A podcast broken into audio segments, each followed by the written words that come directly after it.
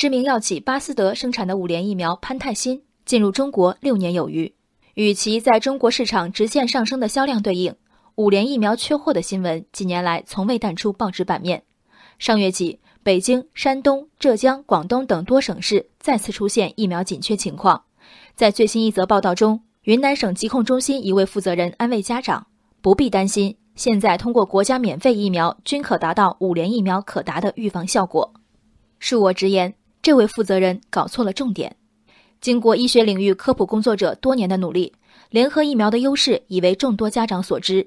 以五联疫苗为例，四次接种完成对白喉、破伤风、百日咳、脊髓灰质炎和 B 型流感嗜血杆菌引起的五种感染性疾病的免疫，比免费方案里的十二次接种整整少了八次。以父母之心，少接种八次意味着孩子少去八次医院，少吃八次苦头；而以科学的眼光，这八次多出来的接种，也是八次发生疫苗不良反应的可能机会。国产疫苗与进口疫苗。单独疫苗与联合疫苗差异从来不在质量控制上，而在具体生产工艺上。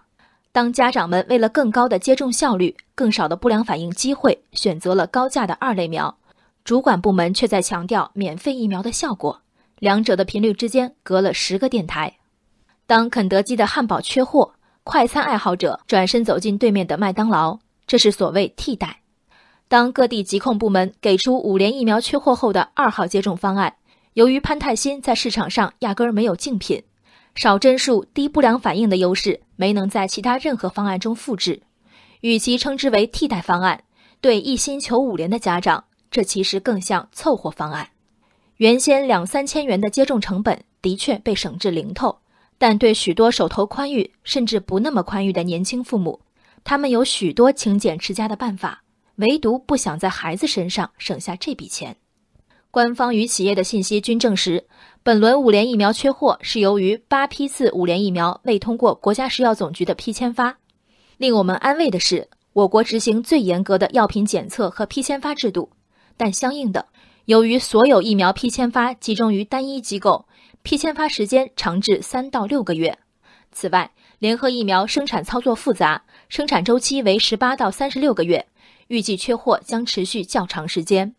无论是管理者还是疫苗生产者，似乎也和疫苗的使用者们隔了十个电台的频率。由婴儿出生率、疫苗市场占有率和增长率大致推算未来一段时间对疫苗的需求量，很困难吗？采购方和企业提前沟通需求，很困难吗？采购负责部门提前集中储备部分二类疫苗以应急，很困难吗？